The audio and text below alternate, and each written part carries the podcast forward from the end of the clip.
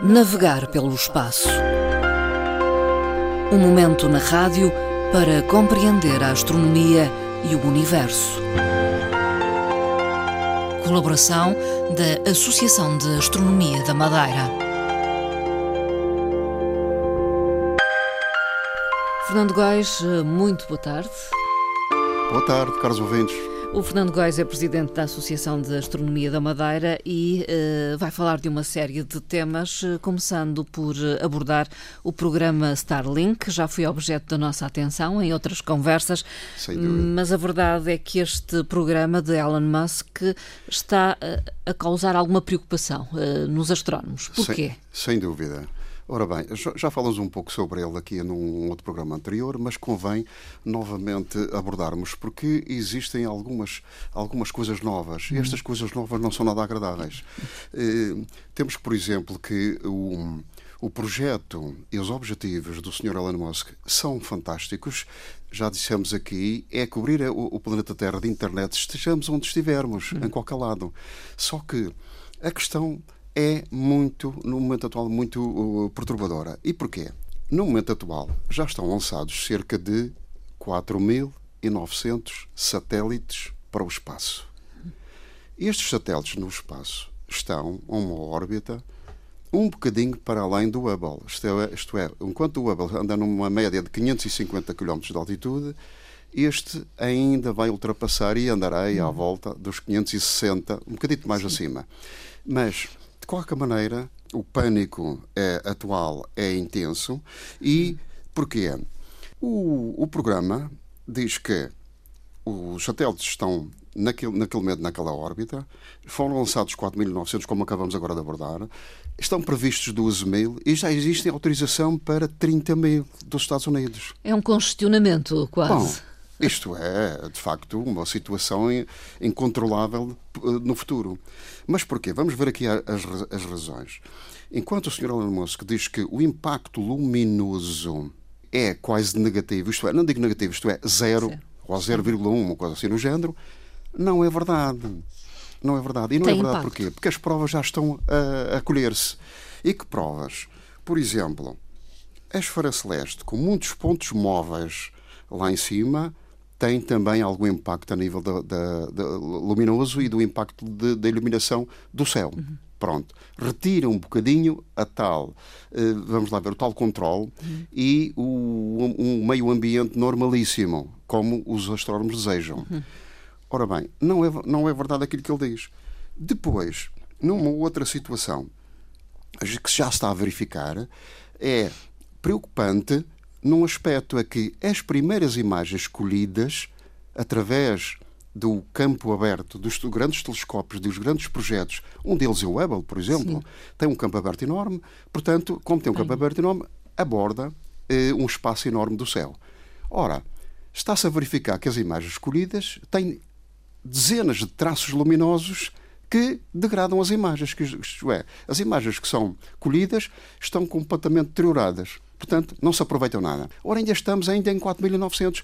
Quando se chegar a 12 mil ou 30 mil, então não, não é possível será? de forma nenhuma controlar isto. E depois é que os grandes projetos que estão em marcha no momento atual, por exemplo, o caso do LLST, que é um, um telescópio gigante que irá colher imagens de todo o céu da esfera celeste em 180 graus, primeiro em 180 graus e depois nos outros seguintes.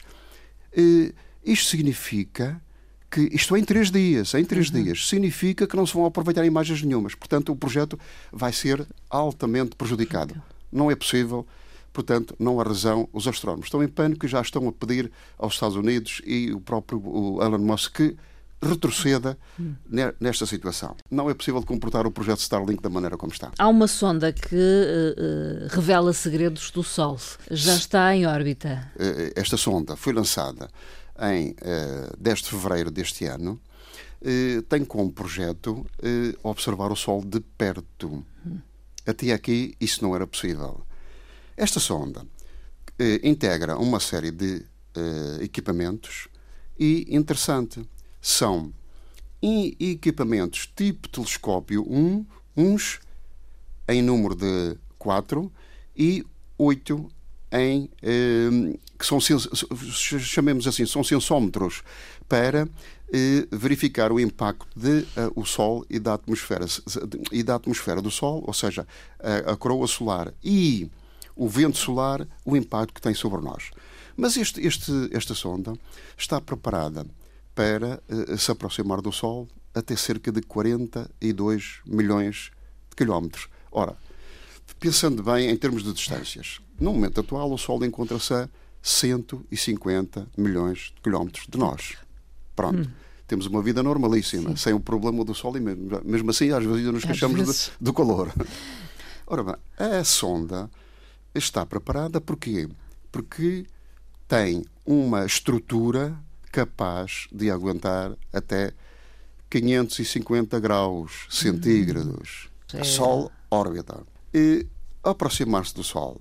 Ela fez essa aproximação agora recentemente, portanto, entre 30 de maio e 20 de junho, e já colheu uma série de surpresas. Uhum. Portanto, nessa observação, porque ela vai preparada para observar, mas também para medir esses impactos todos, eh, há aqui uma, uma, uma questão interessante que é esta. Eh, o Sol, na sua, tem uma estrutura que é o plasma e a superfície do Sol, onde se desenvolvem, eh, onde acabamos por observar o desenvolvimento de todos os fenómenos que eh, os equipamentos eh, captam.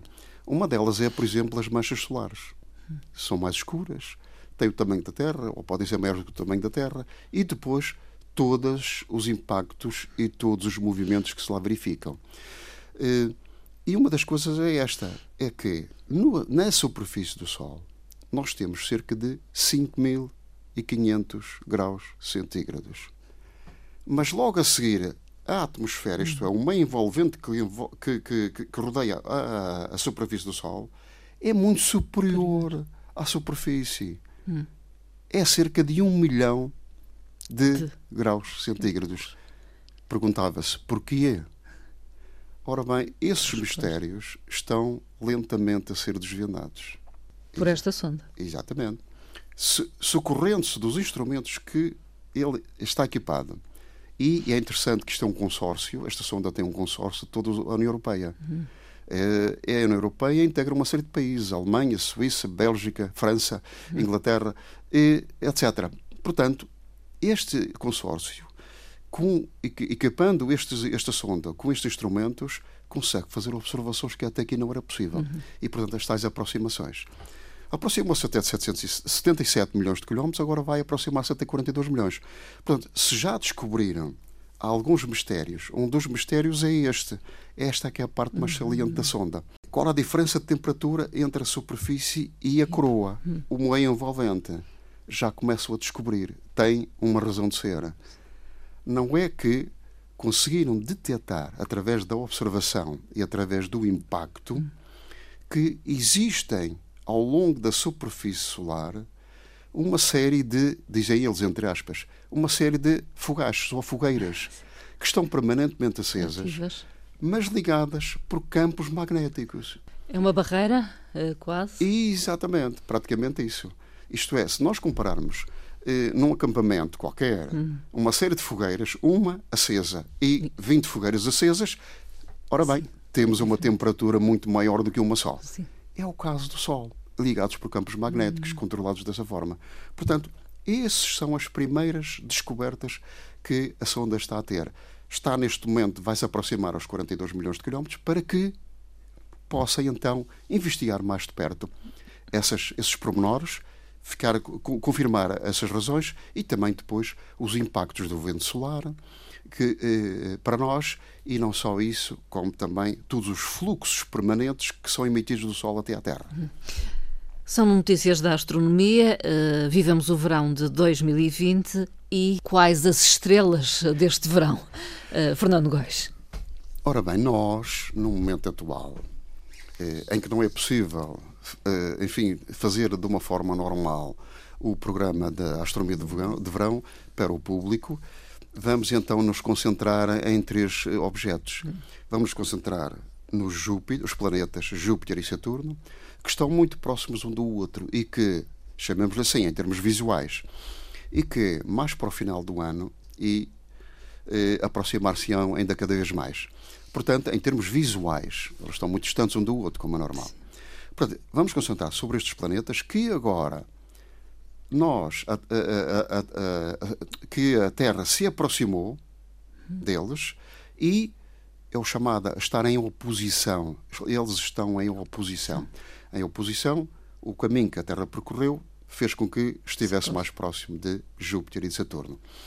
Portanto, vamos vê-los de uma forma muito mais pormenorizada, já estamos a vê-los de uma forma, quer os, suas, os seus satélites, quer a sua a eh, superfície, os objetos, os pormenores do, do, da superfície, e, portanto, vamos estar a vê-los de uma forma muito melhor do que até aqui.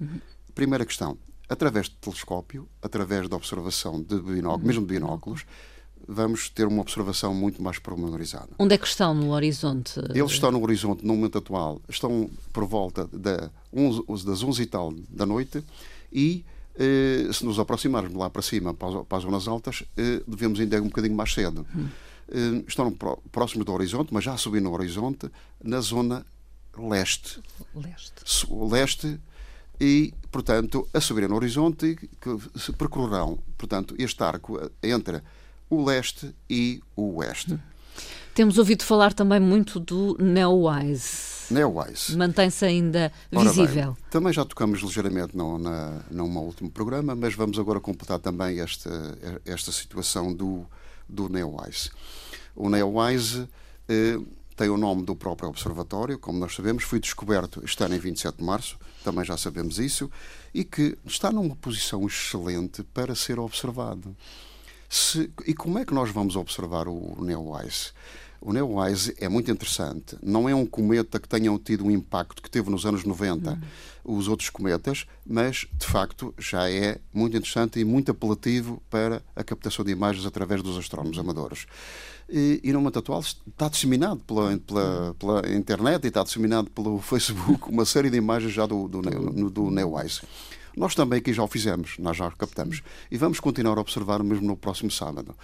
Hum, e então, o Neowise, o que é que se passa com ele?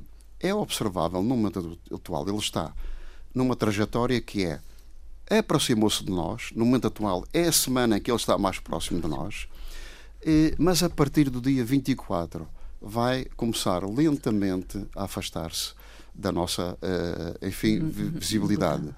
A verdade é que ainda vamos continuar a vê-lo, já não de uma forma que é o olho nu, como até aqui, uhum. mas depois através do telescópio e continuará a ser um objeto interessante para ser captado uhum. durante mais algum tempo. Fernando Góis, eh, para finalizarmos esta emissão de Navegar pelo Espaço, vamos deixar no ar uma pergunta para ser respondida pelos nossos ouvintes. Qual exatamente, é a pergunta? Exatamente. Qual é o, o, o Mars Rover que será lançado para Marte nos próximos dias e que integra um drone. Damos resposta na próxima emissão. No próximo programa, exatamente. Vamos, vamos responder na próxima emissão esta, esta questão, mas os ouvintes que acertarem nas duas perguntas poderão eh, ter acesso livre às nossas atividades. E, e, para onde é que poderão responder? Para a página da Associação da Astronomia da Madeira, www.astronomiamadeira.net. Estão também no Facebook. E no Facebook também. Fica esse convite, esse desafio àqueles que nos escutaram. Uh, Fernando Góis, obrigada. Muito obrigado também, caros ouvintes. Até à próxima. Até à próxima.